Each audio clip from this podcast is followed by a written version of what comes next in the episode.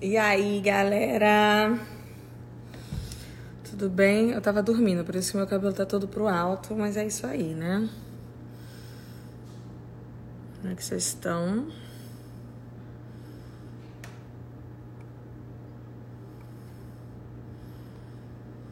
É o seguinte, gente. Hoje, na nossa na nossa aula compreendendo política de hoje, a gente, vocês tinham pedido pra gente falar sobre, sobre a ditadura, lembram disso? Pois bem. Só que, vocês lembram que antes, aquela aula que foi cancelada, a gente ia falar, explicar o que era o fascismo e nazismo e essas coisas, e a gente acabou não fazendo porque foi bem na hora que saiu o vídeo? Pois bem, a gente a gente vai voltar nessa aula porque agora nessa semana, né, é, bombou essa coisa da antifascista e tal. E a gente precisa entender melhor o que, que é isso. Então a gente vai passar o que seria, o que vocês escolheram, que era ditadura, etc. A gente vai passar para semana que vem. E vai falar sobre esse assunto que tá agora aí na. Gus, te amo também, te quero, te extraño, mi amor.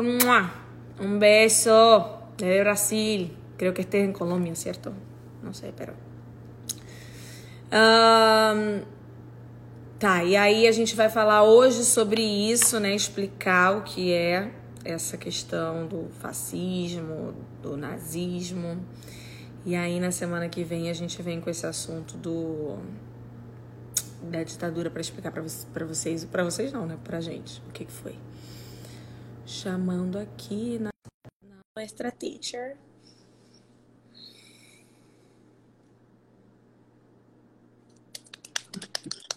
Oi, amiga! Olá! Ai, vou colocar um filtro que minha cara tá boa.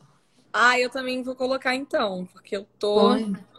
Eu tava dormindo agora, amor. Tava assim. Gente, e, e assim, e essas crises políticas, esse estresse, essa tensão o tempo inteiro, gente? Mas tá a pandemia. Ah, você também então, tá assim? Eu vou aproveitar e já vou começar te perguntando uma coisa. Eu dei uma entrevista, acho que hoje, que aí alguém me perguntou se. Antes da gente começar o nosso assunto, alguém me perguntou: e aí, você agora que já sabe, já teve aula do que é direita e esquerda, você já sabe se você é direita ou esquerda? Eu falei: eu não sei, eu tô pesquisando ainda para entender o que, que eu sou. E aí agora tá todo mundo me chamando de Bolsonaro. Se eu não sei o que, que eu sou, eu gosto de Bolsonaro, amiga. Não é? Olha, partindo da sua cara na nossa última live, eu não diria isso. Amiga, eu vou, vou, te falar uma coisa que eu acho, assim. É, é, as pessoas também me pressionam muito nas entrevistas, para você saber. Acho que tem alguns problemas postos aí. Um primeiro problema é que você não vai conseguir se definir, é, enfim, com base em uma aula de 50 minutos.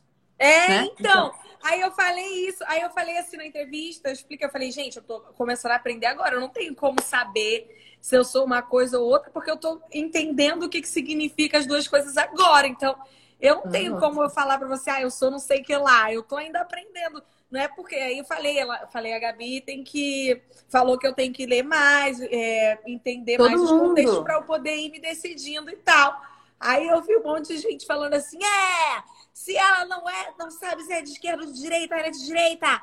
Ela gosta de Bolsonaro. Eu falei, meu Deus, e agora? tô errada Mas é... novo. Eu acho é, é uma coisa é uma coisa que é difícil assim, porque essa simplificação de tudo, então as pessoas é, esse discurso simplista, ele tem é uma estratégia, inclusive, né? Você começa a falar que as coisas são simples, que a resposta para tudo é simples, que tudo é óbvio e não é assim. As coisas são complexas. É, então, elas são vez difíceis. que a gente vai estudando aqui e aprendendo, eu vou vendo que não é simples, assim, é tudo uma grande, é um contexto muito grande para você Sim. simplificar. Você é X ou Y? Gente! Não, eu Caraca, acho que meu Deus, gente, não sei. E eu acho que conforme você vai entendendo, então o que, que eu acho que é muito interessante que você tem feito? Você tem se posicionado sobre pautas, sobre assuntos. E com o tempo você vai começar a perceber que existem pessoas, políticos, que se posicionam parecido com você na maioria das pautas. Uhum. E aí você vai encontrando o seu lugar. Mas não adianta a gente achar. Então, é, eu sempre digo antes da gente começar as aulas aqui, que é um comecinho, que eu não sou historiadora, que a gente está dando uma ideia, que todo mundo precisa pesquisar e se aprofundar. É, mas acho que isso, muita gente me escreve e fala assim, Gabi, que texto que eu tenho que ler para entender política? E eu falo política partidária, sistema eleitoral, política ambiental, política criminal, São muitas coisas. É, é, muito complexo. E aí a gente vai indo, é um, é, uma, é um aprendizado constante, a gente vai aprender para o resto da vida. E até porque quando a gente falou da diferença de esquerda e direita saindo lá da Revolução Francesa, vejam que a gente está falando na França. Quando a gente vai para os Estados Unidos, a gente tem um outro cenário. Se você vem para cá, o cenário é diferente, tem as nossas particularidades, a gente nem falou disso. Então, as coisas são complexas, eu acho que é difícil que as pessoas te cobrem, é, mas todo mundo quer que você. As pessoas querem muito que você diga o que elas querem escutar da sua boca. Tem um pouco disso também. Ih, né? gente, não... então já pode acabar com, com a coisa de vocês, porque essa pessoa não sou eu. Eu digo Sim. realmente o que eu tô afim de dizer, não o que querem que eu diga, tá bom?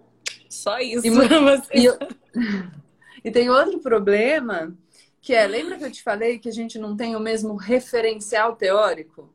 Então, assim, quando a gente fala por que as pessoas não entendem muito bem o significado dos conceitos, direita, hum. esquerda, a gente agora vai falar de nazismo, fascismo e tal a pessoa diz uma palavra, mas ela pode estar querendo dizer uma coisa diferente do, daquilo que a palavra significa para você. Porque se, você, se as pessoas não estão partindo de uma mesma ideia, então a gente vai ver, por exemplo, hoje sobre o fascismo, adiantando um pouco, que entre os, os historiadores existem diferentes percepções sobre aquilo que caracteriza o fascismo. Tem historiadores que acham, e essa é a perspectiva singularizante, de que o fascismo é um fenômeno que aconteceu na Itália em determinado período de tempo e é aquilo ali. Outras pessoas acham que o fascismo pode ser visto em outros contextos.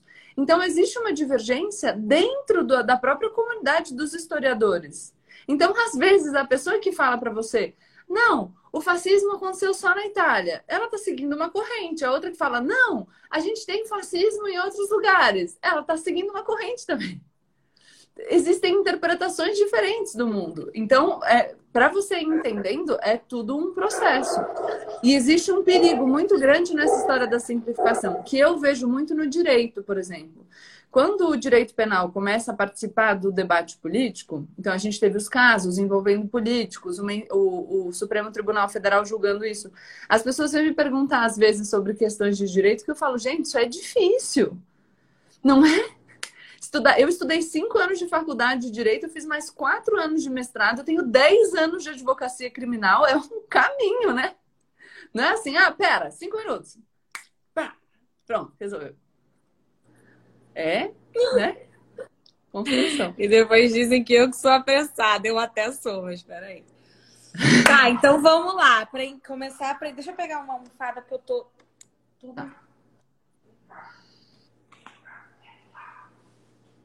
Tá, então hoje a gente vai entender o que é o que, o que as teorias, né, um pouco o início do que é essa coisa, essa questão do fascismo que todo mundo é, Delimitando, olha, é um começo, ninguém sai dessa live PhD, não tem certificado no final.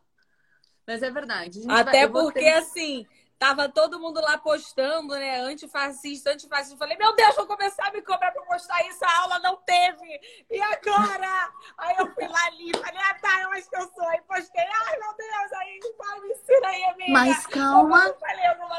Mas calma, que mesmo quem entende um pouco está divergindo aí nas redes, querida. Existem graus de divergência, porque mesmo que você saiba, o povo, é, essa é, é um pouco o cenário Entendi. político que a gente vive, do confronto, da polarização, enfim, mas até isso faz parte do processo, de alguma maneira. Mas então o que eu quero propor para vocês é que a gente faça é, uma análise. Eu vou tentar desenvolver a ideia do que foi o fascismo e o nazismo de um jeito que vocês compreendam, mas sempre lembrando que se, eu vou indicar filme também depois que eu já fiz a lista. Se vocês quiserem entender as particularidades, as datas e tudo mais, é melhor, enfim, se aprofundar, pesquisar, tem tudo disponível na internet, vocês podem dar uma olhada. Que, que é importante? Lembra que na primeira aula, na primeira aula não, na aula de, eu sei lá se foi a primeira aula, que a gente falou de esquerda e de direita, e que eu fui falando das ideologias, socialismo, liberalismo, eu fui falando que as ideologias são uma forma de interpretar um mundo que vão surgir para resolver um problema. Então, Sim. quando a gente vai falar da ideologia liberal, a gente tinha um problema do poder demais na mão do rei, da nobreza e tal, e a burguesia pistolona, então eu preciso dar um jeito de falar, hum, pera, quero um espaço de direito. Depois a gente fala que o povo mais pobre começa a ver que tem interesses que conflitam com os interesses da burguesia, então você vai vendo surgir uma ideologia que preza mais a igualdade, então uma ideologia de socialismo, que depois evolui para o comunismo com o Marx, e aí o socialismo é uma etapa, lá, lá, lá. Mas tudo para resolver os problemas que se apresentam.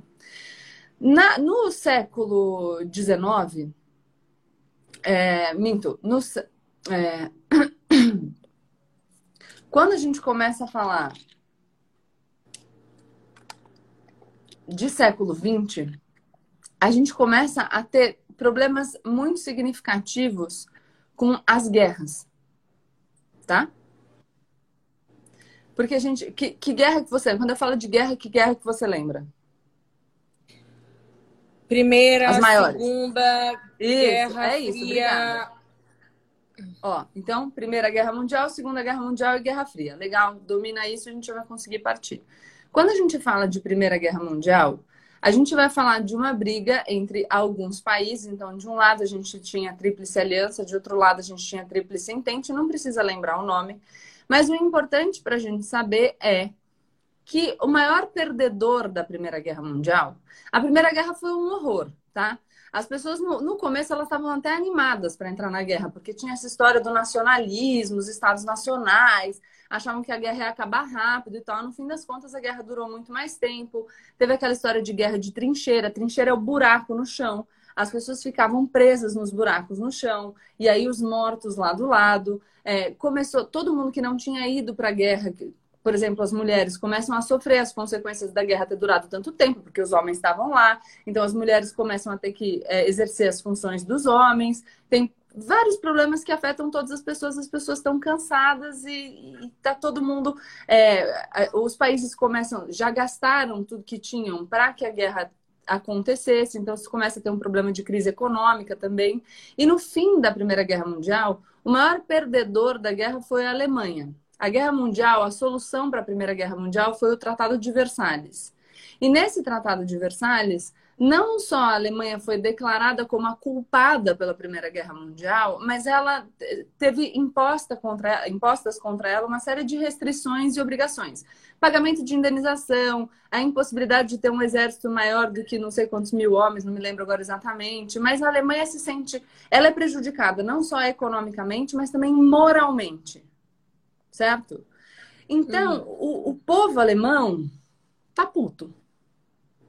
Tá puto, tá ressentido, tá magoado, tá incomodado, foi, sabe, assim, menosprezado. Então, existe esse sentimento. Na Itália, também tem isso, porque a Itália é uma vira-casaca na Primeira Guerra. Ela tá primeiro do lado da Alemanha, depois ela vira casaca, porque prometeram para ela algumas terras, no fim das contas ela não ganha as terras, enfim, a situação também tá uma bosta lá. É, bosta, não sei se eu posso falar bosta na live, mas enfim. Pi, uma bosta. O que, que é importante da gente saber sobre a Itália? É porque o fascismo vai surgir primeiro na Itália, tá? Então ele vem antes do nazismo. Tanto que o, o nazismo também é chamado de nazifascismo, porque ele chupa um pouco da ideologia fascista. Beleza? Ai, que horror! Então já não gosto. Olha só, então será que você é antifascista? Acho que sim, não é mesmo?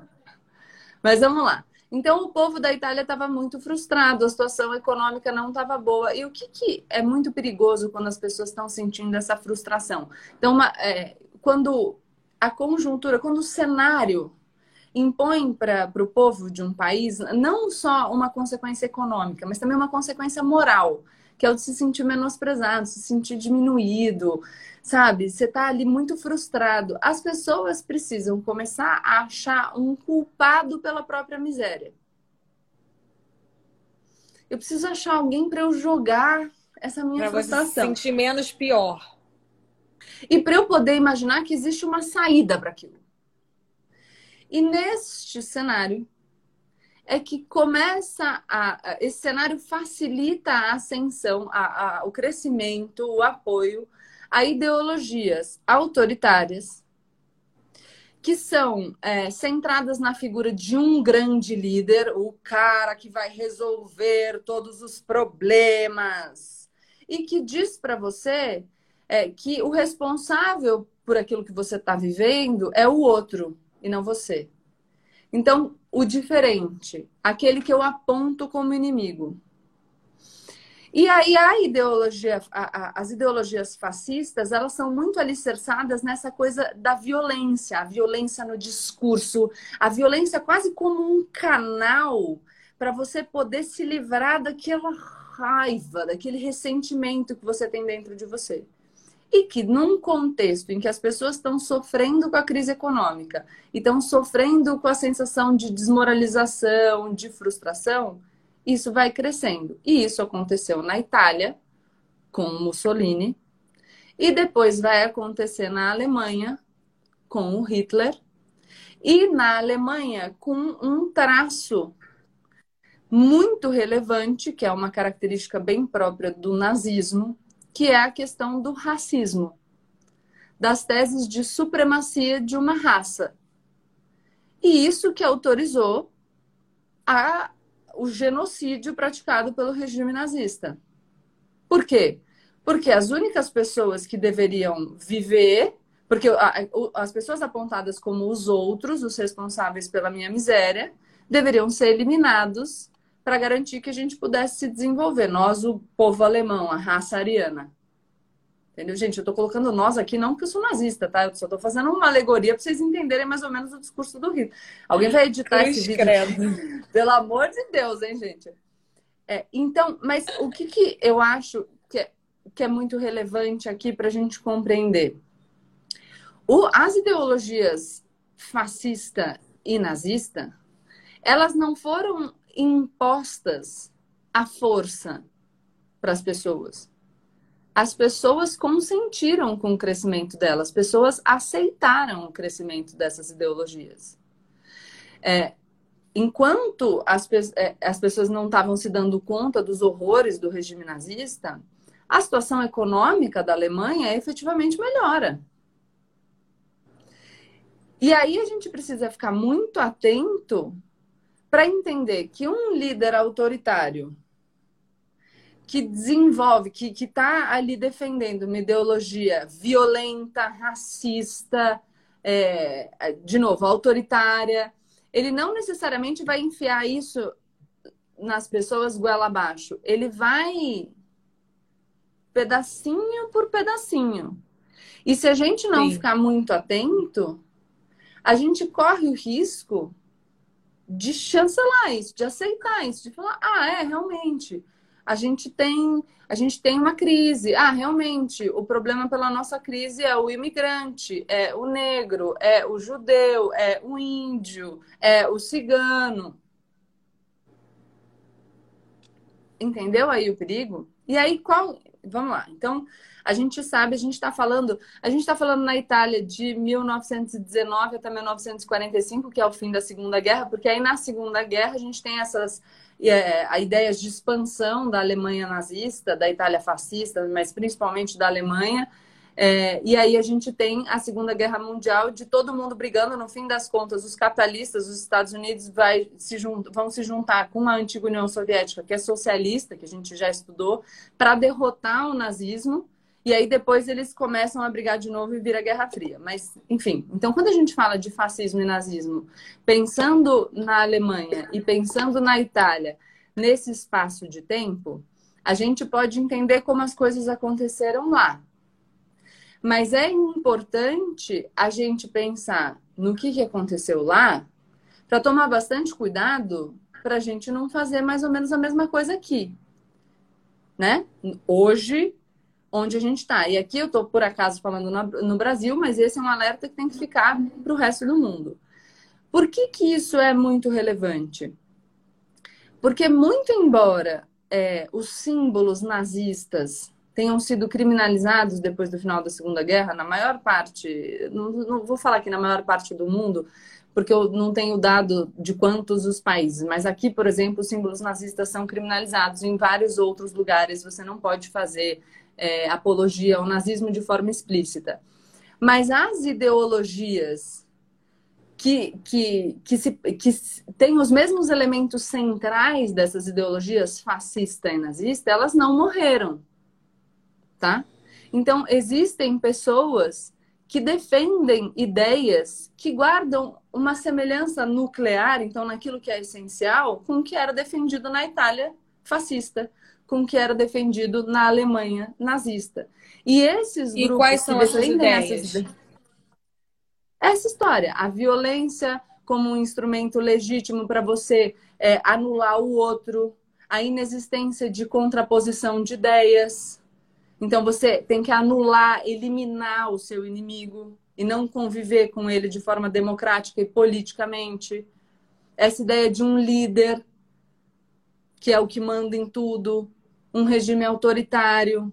Quando você fala da, da característica de, um, de uma ideologia nazista, você tem a questão da supremacia racial, que pode ser em relação aos judeus ou a qualquer outra minoria. Por exemplo, os negros. E aqui a gente está falando de minoria não em relação ao tanto de pessoas que vivem, mas em relação ao protagonismo, é, na, enfim, ao poder da exercício voz, né? dos direitos ao... na sociedade. É. Então, é, é, essas, ideolo... essas ideologias, elas sobrevivem. E é por isso que a gente vai falar em neonazismo e neofascismo que são as no... o neo, o novo, as novas formas como essas ideologias se manifestam no mundo. E como os símbolos explícitos foram criminalizados, a gente precisa tomar cuidado com aqueles símbolos que são sugestões. Entendeu? Porque este é o instrumento. Então, toda vez que a gente vira alguma coisa puxa, parece que está fazendo uma aproximação com esse povo que de defende, por exemplo, uma ideia de supremacia racial, a gente tem que ficar muito atento. É, porque começa, como você falou, aos pouquinhos, aos pouquinhos, e quando vai ver, pum! Tá Exato. aí. Eu tô vendo uma série é, esses dias e se chama, não sei se você já viu, The Handmaid's Tale. Já que começa justamente assim, né? Eles, é, na verdade, é, começa a problemática porque ficou todo mundo infértil, né? Todo mundo não, mas a maioria da população não podia mais ter filho. E aí começam brigas, etc. E, e começa uma quebra aí da Constituição, onde a justificativa era ah, porque a gente está sofrendo ataques terroristas, etc. E precisamos quebrar a Constituição para chegar na, no objetivo X ou Y. Ou seja, se eu não tivesse tido a primeira aula, eu já não ia entender o que, que era a Constituição e o porquê que isso era perigoso. Aí, é, aí até na hora que começa né, a dar muito problema para as mulheres, é, é uma delas fala, ah, mas é, isso foi porque quebraram a Constituição. Aí a outra fala, não, mas precisava quebrar, porque estava tendo um ataque terrorista. E aí a outra responde, quem disse? Quem garante que estava tendo mesmo? Quem te garante que estava tendo? Quem te garante que não ia ser, que agora não está muito pior?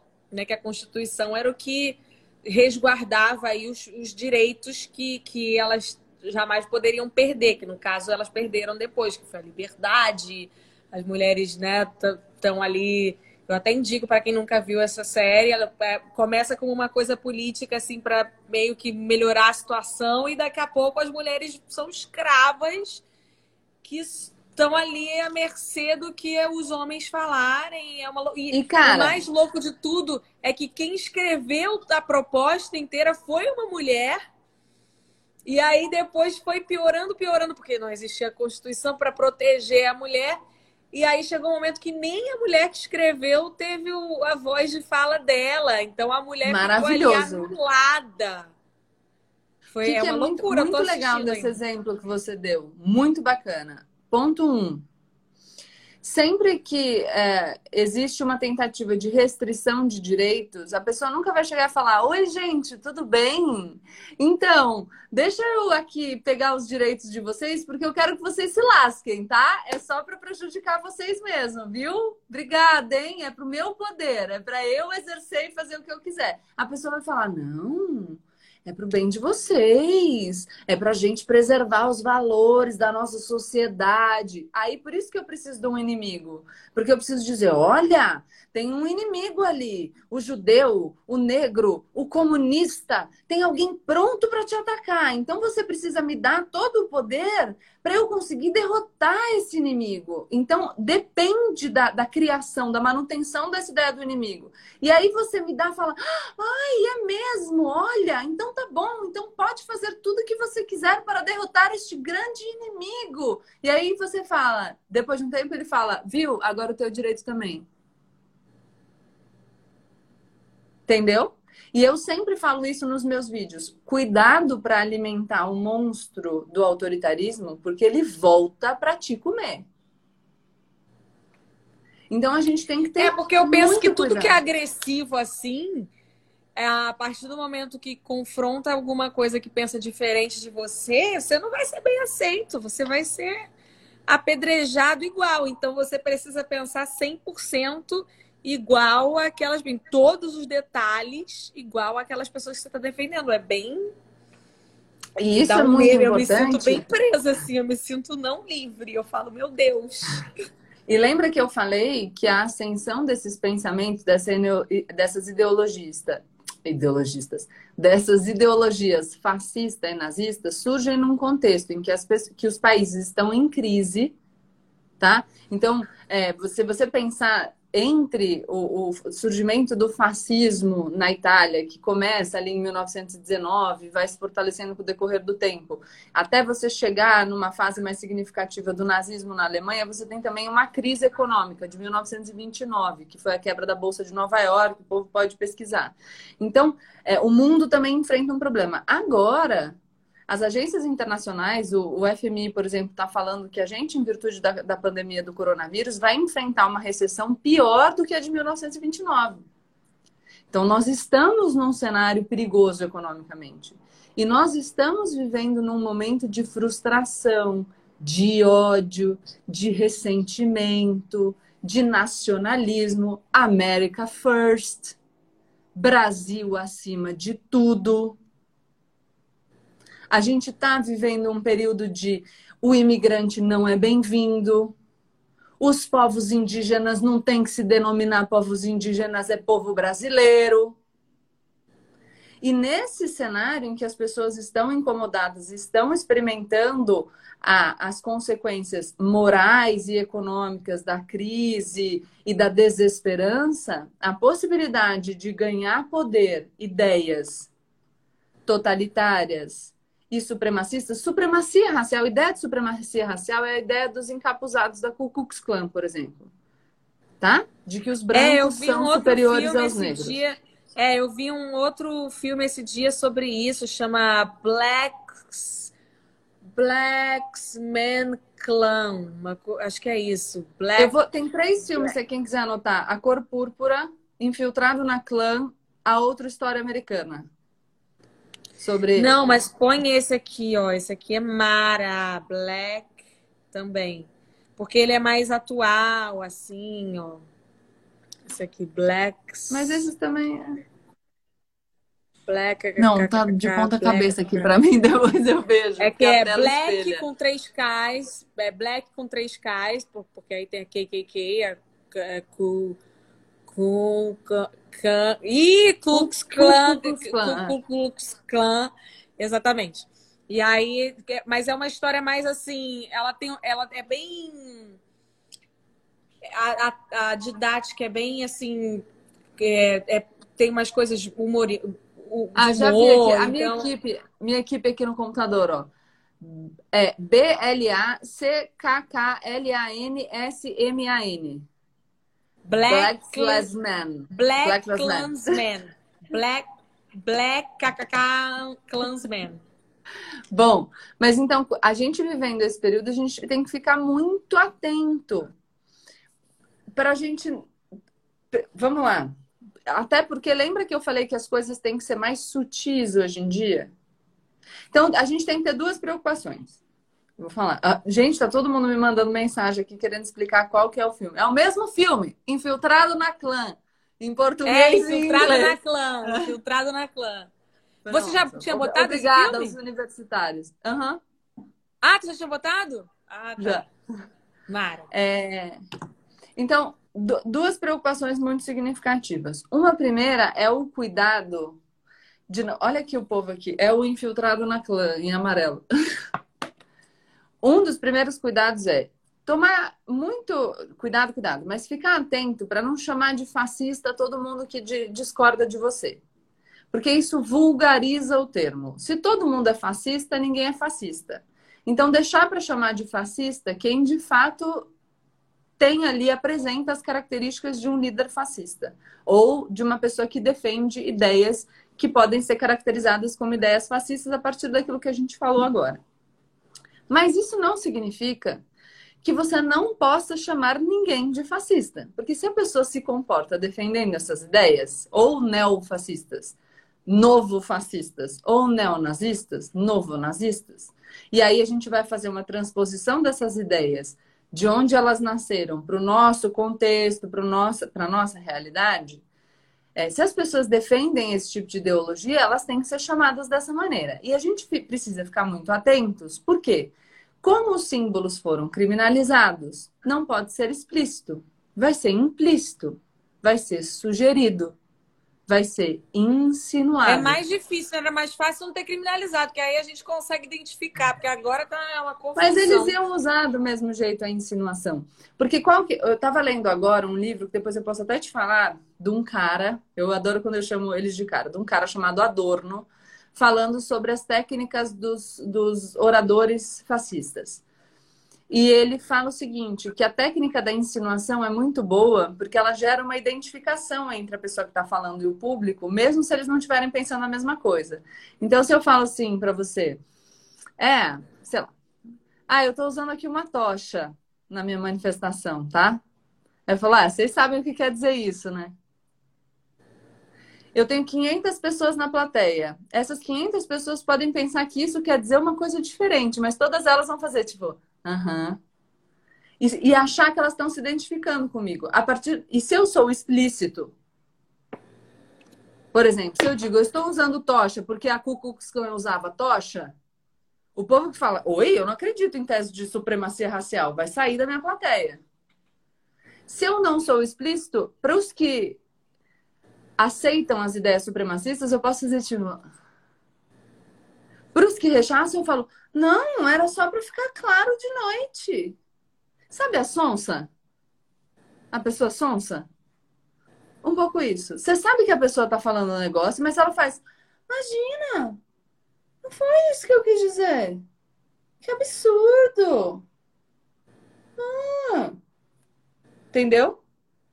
Então tem que ficar muito atento, principalmente se a gente começa a ver coincidências de símbolos que podem significar assim, símbolos complicados, que são associados a uma galera que defende umas ideias neonazistas e neofascistas. Então, um exemplo bom que surgiu essa semana.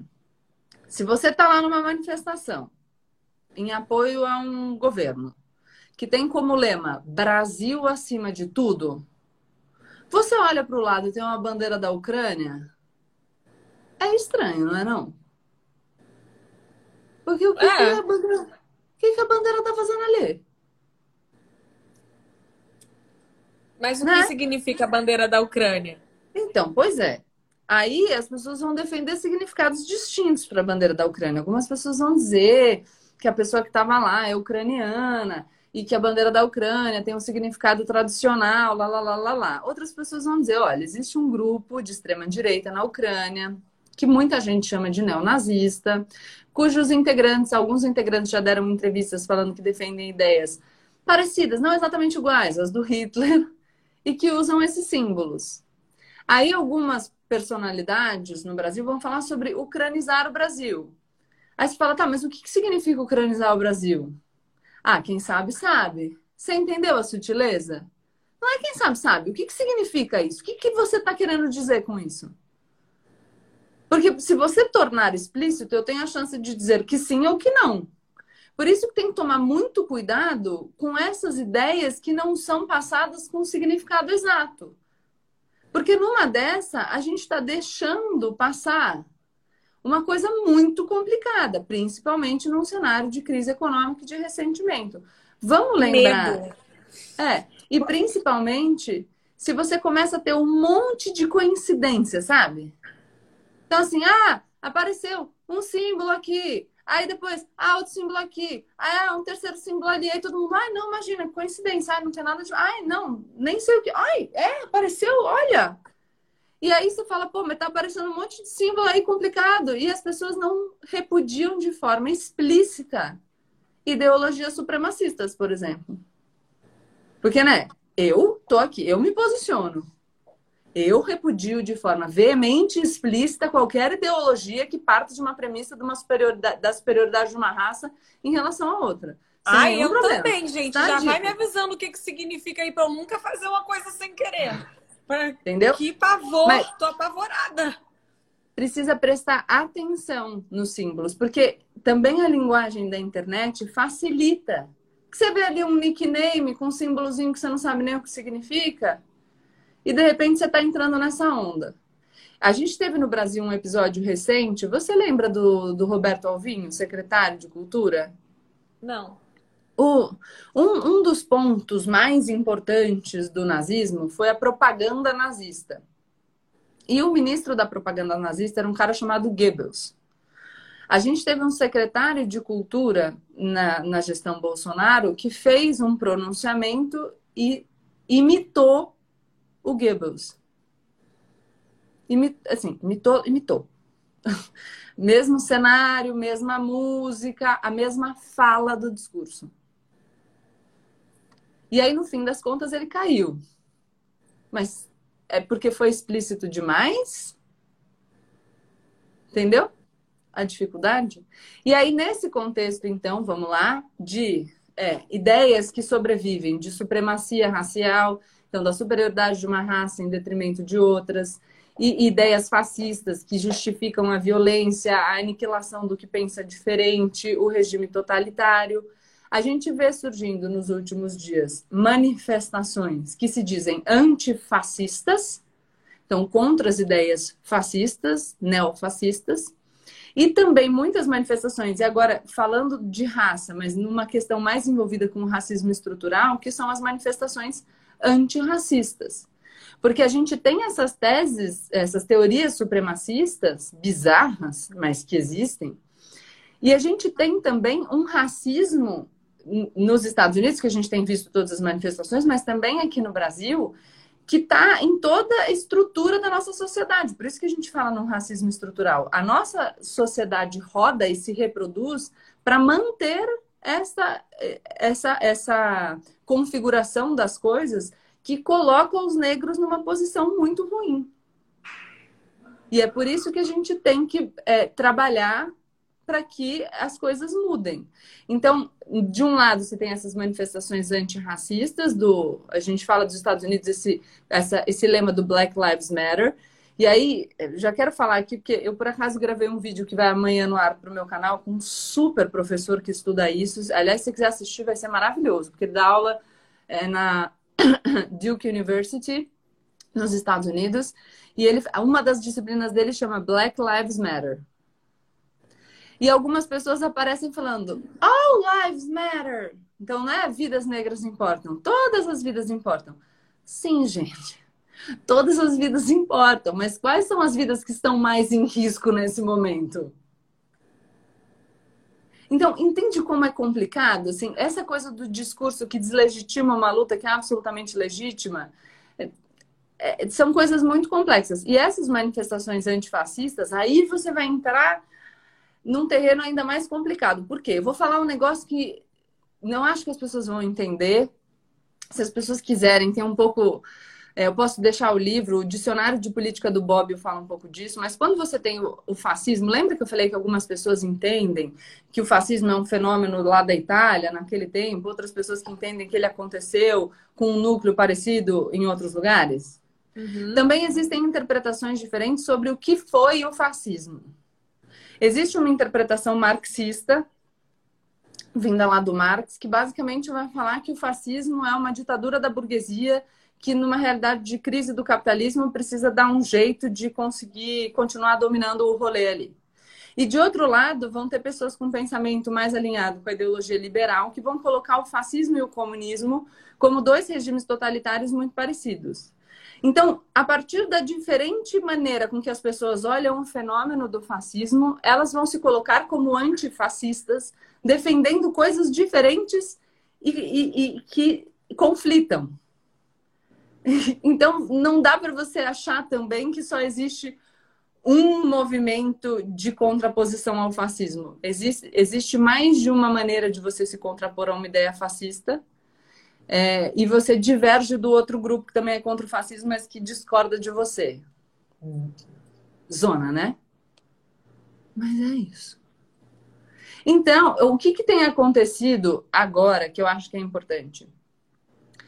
Diante dessa escalada de um discurso que flerta com o autoritarismo e com ideias neofascistas e neonazistas, tem existido um movimento de união de pessoas que não têm ideias é, exatamente iguais, que discordam em muitos aspectos, mas que se uniram contra essas ideias.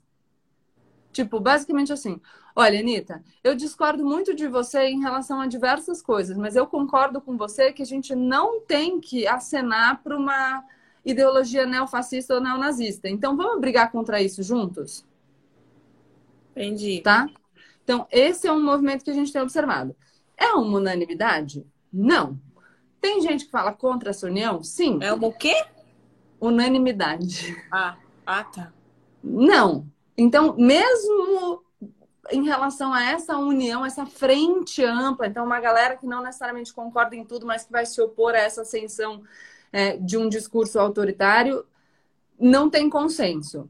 Mas é o que a gente tem observado. E aí, já fazendo uma transição para o que a gente pode falar na semana que vem, que a gente pode falar um pouco mais de ditadura e aí passa para a arte na ditadura no Brasil, é, as pessoas indo para a rua, por exemplo, você viu esses dias que as pessoas foram para a rua com faixa pedindo intervenção militar? Viu? Aí cinco. Isso eu não vi, não. então tá. Não é, no, não é novidade, tá? No Brasil tem muito. Então as pessoas já faz algum tempo, principalmente as pessoas que apoiam. O presidente Jair Bolsonaro é um cara que sempre apoiou, sempre elogiou a ditadura militar brasileira, que foi um período autoritário na história do Brasil tá? Uh, o, inclusive elogiando pessoas que, que, enfim, são conhecidas por serem torturadores, né? Já falou bem de tortura e tudo mais. Os seus apoiadores continuam fazendo esses elogios à ditadura, pedindo a volta da ditadura militar. É, e com faixas pedindo a volta do AI-5. E eu sempre falo que essas pessoas, o AI-5 foi o, o período o pior período da ditadura militar, o mais violento, mais horroroso, é, enfim, com a maior restrição de liberdade, algo que ninguém deveria elogiar. Mas eu, a minha sensação é que as pessoas vão para a rua pedindo o ato institucional número 5, o AI-5, sem saber exatamente o que, que elas estão defendendo. Porque se a gente hoje tivesse no AI-5, elas não poderiam fazer o que elas estão fazendo, que é ir para a rua se manifestar. Entende a, a loucura? Então, por isso que eu digo. Eu tô com muito medo. O que, que eu faço? Eu faço um porão aqui em casa. Vai fazer. Se não, eu acho que. Vem alguém me matar aqui na hora, me prender com das minhas lives. O que, que, eu, o que, que eu acho que é uma coisa muito importante para a gente fazer? É, a gente tem visto nos, eu acho, nos últimos anos uma política que se alicerça, que se sustenta no ódio, no medo, na repulsa, no ressentimento. E a gente não... né? As pessoas Isso, não toleram nossa. de jeito nenhum quem pensa Exato. diferente. Meu Deus Exato. do céu, é é aterrorizante. Você não pode ter uma opinião que você vai ser morto por ter essa opinião, que as pessoas vão acabar com você de pensar diferente, tá? Assim, uma coisa tá muito. Por isso assim, que a gente tem que insistir na ideia de tolerância, né? De convivência com o diferente. Por, e, e, e mais até, é, eu, eu, eu fiz. Você assistiu o documentário da Michelle Obama? Não, mas já tá na minha listinha. Eu tava assistindo, na verdade, um outro que é do Jeffrey Epstein, que era amigo de várias ah, pessoas sim, sim, lá, sim. do governo, do Trump, de várias pessoas, e depois descobriram várias coisas. Ele cobertava uma questão de tráfico ah. de pessoas, uma loucura. Então, hum. acabei esse agora, tô terminando o Handmaid's Tale, aí eu vou para esse. É, porque o que que... Se você começar a ver os slogans de campanha, então, assim, Hoje, nos Estados Unidos, o Trump era o quê? America First. O Obama era Yes, we can. Você percebe que tem uma diferença de tom e de proposta? Um é competitivo, o outro é esperançoso. E a gente está preso nessa lógica competitiva, agressiva, violenta, intolerante. Então a gente precisa começar a enaltecer o valor da tolerância o valor da esperança, o valor da gente pensar numa sociedade melhor, mais fraterna, o valor da gente rechaçar, repudiar e, e, condenar de forma explícita qualquer grupo, qualquer ideia que parta do pressuposto de que uma raça é melhor que outra. Porque isso é, é, é o que justifica a violência contra o outro, a naturalização da morte do outro. Sempre lembrando, embora não precisasse disso, porque a gente tem que se sensibilizar pelo outro, mesmo que isso não se volte contra nós, mas eu fiz recentemente uma, uma entrevista com o professor Leandro Carnal, que é historiador, e eu, enfim, gosto aqui, estou usando a autoridade dele porque estudou muitos anos, e o que ele fala é, é, as políticas genocidas, né, que mataram um, um, grupo específico de pessoas, elas não, não acontecem de uma hora para outra. Os alemães toleraram a, a ideologia nazista por muito tempo. E no fim das contas, em virtude da guerra, a segunda maior vítima do nazismo, porque a guerra decorreu disso, foi o povo alemão. Então o monstrinho vai voltar para te comer tem que estar tá atento e precisamos a gente precisa ficar muito atento com mensagem subliminar, insinuação, símbolo que a gente não conhece, porque os pensamentos de extrema direita ligados a essas ideologias de supremacia racial se valem desses símbolos e se valem dessa tática de fazer mensagem subliminar. Porque aí você vai falar, escuta, você está defendendo um posicionamento neonazista. Ele fala, não, estou brincando, não tem nada a ver ao mesmo tempo que fala, entendedores entenderão, né? Então, muito cuidado com isso.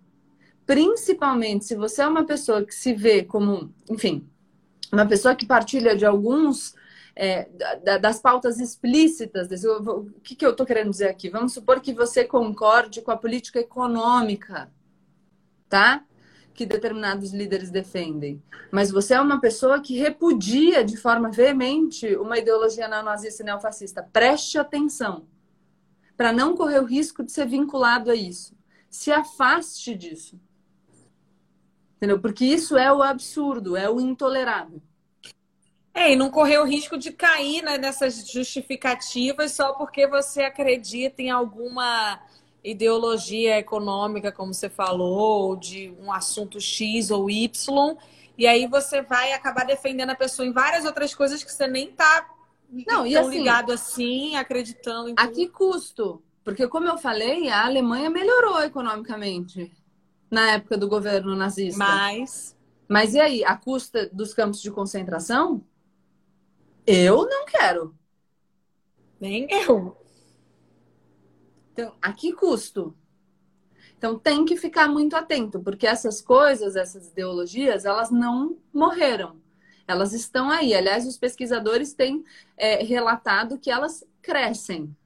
principalmente nesse submundo da internet. E uma outra coisa que eu queria deixar muito claro aqui, aproveitando, aproveitando a sua visibilidade, é quando vocês se depararem com uma pessoa que defende o intolerável, não publiquem o nome dessas pessoas, não republiquem essas ideias, mesmo que seja para criticar, porque é assim que essas pessoas crescem.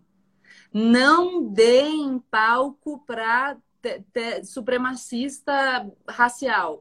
Não deem palco para neofascista e neonazista. Não ajudem essas ideias a se difundir. Porque na internet a gente não sabe quem segue a gente. A gente não sabe se tem alguém ali esperando só a gente divulgar é... um doidão. E, e, essa. E essa coisa da, da internet, assim, é, é, dos hackers, das pessoas que trabalham. Inclusive, tem um documentário, vou pegar o um nome para falar na próxima, no, na próxima sexta, porque eu não me lembro agora que explica como que pessoas de extrema direita usaram a internet para influenciar no tipo de voto e tal. No, é o Cambridge da... Analytica, privacidade hackeada. Ah, é? Não é? Eu não tenho certeza do nome. Não tenho é, eu acho que é esse.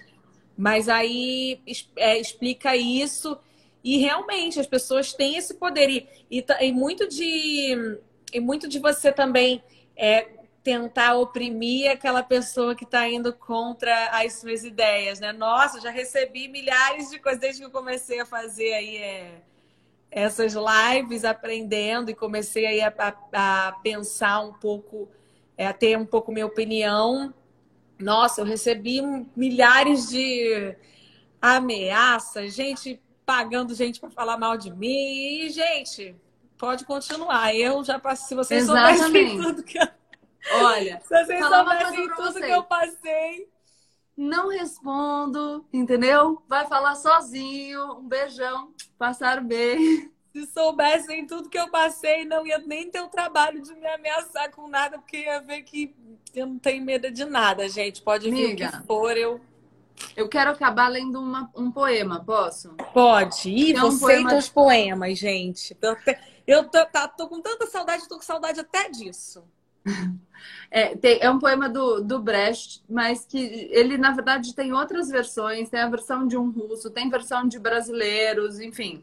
É, é o seguinte: primeiro levaram os negros, mas eu não me importei com isso. Eu não era negro. Em seguida, levaram alguns operários, mas não me importei com isso. Eu também não era operário. Depois, prenderam os miseráveis não me importei com isso porque eu não sou miserável. Depois agarraram os desempregados.